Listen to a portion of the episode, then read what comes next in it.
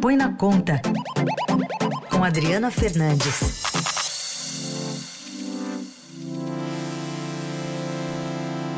Adriana Fernandes conosco, tudo bem, Adri? Bom dia, boa sexta. Bom dia, bom dia, Carol, bom dia, ouvintes da Eldorado. Tem bastante confusão nas redes sociais sobre as conversas sobre correção da tabela do imposto de renda, depois de Fernando Haddad mencionar isso essa semana. Conta pra gente o que, que faz sentido. Carol, é, tudo começou com uma fala do ministro da Fazenda, Fernando Haddad, logo no segundo dia é, da, do, dele no cargo, depois da posse, ele foi entrevistado pelo portal 247 lá foi questionado sobre a correção da tabela. Vamos lembrar que é uma promessa de campanha do presidente Lula e também dele quando se candidatou nas eleições de, mil, de 2018. Ele respondeu que é, não poderia dar, fazer a correção da tabela em 2023, porque é, é, em decorrência do, da regra da anterioridade. Essa regra diz que, no caso do imposto de renda, para fazer mudanças tem que esperar o ano seguinte, mas Haddad é, esqueceu de dizer nessa declaração que é, que mudanças é, a favor do contribuinte, ou seja, para a redução do tributo, não é preciso esperar. Então, ele, ele fez isso, ele fez essa declaração, não foi ali muito. Uh, o Estadão publicou essa matéria, teve grande repercussão, mas o resto da imprensa meio que uh, não foi atrás desse assunto. Acontece que esse é um assunto que vem da população, da população que está há muito tempo sem a correção da tabela e está cobrando do presidente Lula esse cumprimento da, da, da promessa. E lembrando que é, Bolsonaro não cumpriu, também era uma promessa de campanha de Jair Bolsonaro, e não cumpriu no seu governo, e, e o, o, Lula estaria fazendo a mesma coisa agora. Então, esse, esse, essa falta de clareza do ministro Haddad tem servido para muita desinformação. O próprio Partido dos Trabalhadores é, publicou nas suas redes sociais uma crítica, uma, uma explicação errada sobre isso e está sendo difundindo. É, a questão é que o governo não, não, não quer fazer essa correção da tabela, da, e sobretudo da faixa de isenção, para todo mundo, porque nos planos dele ele, ele, ele vai compensar parte da perda de arrecadação com a correção da tabela, aumentando a, a, a, a tributação às faixas dos mais ricos. E então, se é para aumentar, precisa mesmo esperar o ano seguinte. Aí sim valeria a, a, a, é, tem, que, tem que valer a regra da anterioridade. Então, esse é o ponto. É uma, uma, uma correção da tabela para uma faixa de 5 mil reais de uma só vez acarretaria uma perda de arrecadação de 120 bilhões de reais. Eu acho que é, nesse ponto, é, Haddad, o ministro da Fazenda, errou ao usar uma desculpa capenga e não se explicar. Esse é o ponto que eu gostaria uh, de falar aqui para você, Carol, e os nossos ouvintes. Uhum. Que aí gera essa essa, esse questionamento por parte do, do brasileiro, né? Exatamente, porque os tributaristas estão chegando e dizendo assim: olha, não é isso, uhum. entendeu? Se ele quisesse, ele poderia, poderia fazer né? uma, uma, uma, uma, uma correção da faixa de isenção, hoje ela está em R$ 1.900, é, e beneficiar todo mundo e pode entrar em, em, em vigor esse ano. Inclusive, no governo do PT, isso já foi feito, já foi feita uma correção da tabela é, no meio do ano, é, no, no, dia 1 de abril, no 1 de, 1 de maio, dia do trabalhador.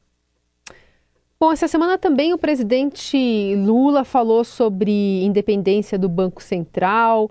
E aí fica essa dúvida se de fato o Lula vai trabalhar para tirar o presidente do BC, Roberto Campos Neto, é, do cargo, reverter a autonomia do Banco Central? Como é que está essa guerra em relação à, à, à, perspectiva de meta de inflação também para esse ano, Adri?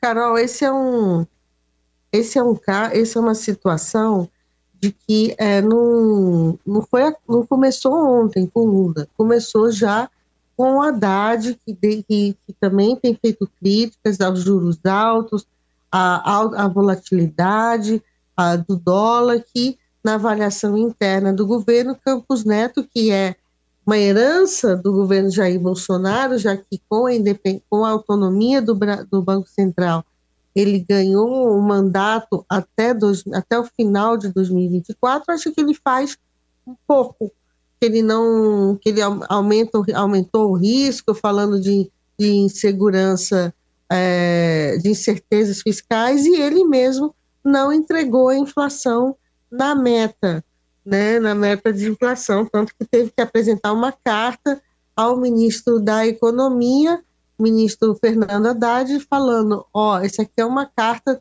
é, esse, é, é, dizendo por que descumpriu. Quando Haddad anunciou o pacote de, mini, de, ministro, de, de medidas né, para reduzir o rombo fiscal, Haddad, de forma irônica, pegou o papel assim na mão e falou assim, ó, oh, isso daqui é uma carta para o presidente do Banco Central, ou seja, nós estamos, ele, ele, como quem diz, nós estamos aqui fazendo a nossa parte para reduzir a, o rombo das contas públicas. Você vê que é um estresse que está escalando de temperatura, Carol.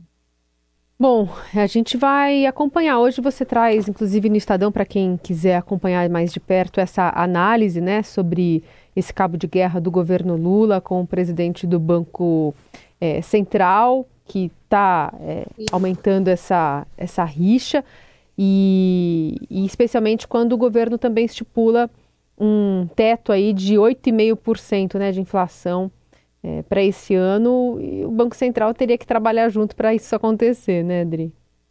Tem um, tem um ponto, Carol, que, que o governo ficou bem chateado com o Campos Neto, hum. é que ele não, é, ele não tinha se pronunciado em defesa da democracia depois dos atos, dos atos né? golpistas do dia 8. Uhum. E ele só fez isso ontem. Ele veio a público, estava de férias, saiu de férias, e teve um debate internacional, aí ele, ele, ele condenou os atos já quase duas semanas é, depois. No caso da, do que você está falando, essa, essa, esse valor de 8,5 é, é, que está na matéria, é, que foi há 20 anos atrás, no dia 21 de janeiro, quer dizer, no primeiro mandato do presidente uh, Luiz Inácio Lula da Silva, é, o governo é, mudou a meta, mudou a meta para 8,5, aumentou a meta, porque também estava com uma inflação muito alta e Lula queria acelerar, evitar uma recessão, e é o mesmo que a gente está vendo agora. O presidente é, sinalizou, deu uma sinalização forte de aumentar a meta fiscal para é, não travar a economia, para os juros altos, né, não travarem a economia. E no final das contas é isso que está em jogo, né? O crescimento, o governo acha que os juros estão muito altos, que, não, que a inflação é, é, no brasileira está é, mais baixa que outros países e os juros mais altos.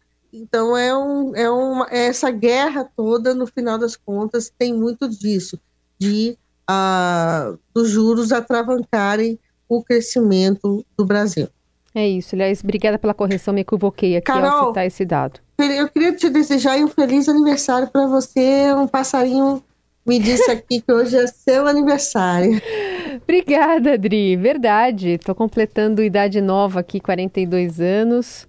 E tô muito feliz de estar aqui contigo também nesse dia. Sexta-feira também é bom para se comemorar aniversário, né? Com certeza. Com o pé no, na folga ali. Semana. eu, eu, eu, eu sei que você é, é, é, uma jornalista que, dos esportes, que pratica esporte, né? É. Eu vejo, é, eu vejo esse seu foco aí com a sua família. E eu desejo tudo de bom para você nesse novo ano. Obrigada, Adri. Obrigada também pela companhia e privilégio aqui da convivência no jornal, viu? Um beijo. Eu digo mesmo, um grande beijo para você e boa, boa sexta aos nossos ouvintes.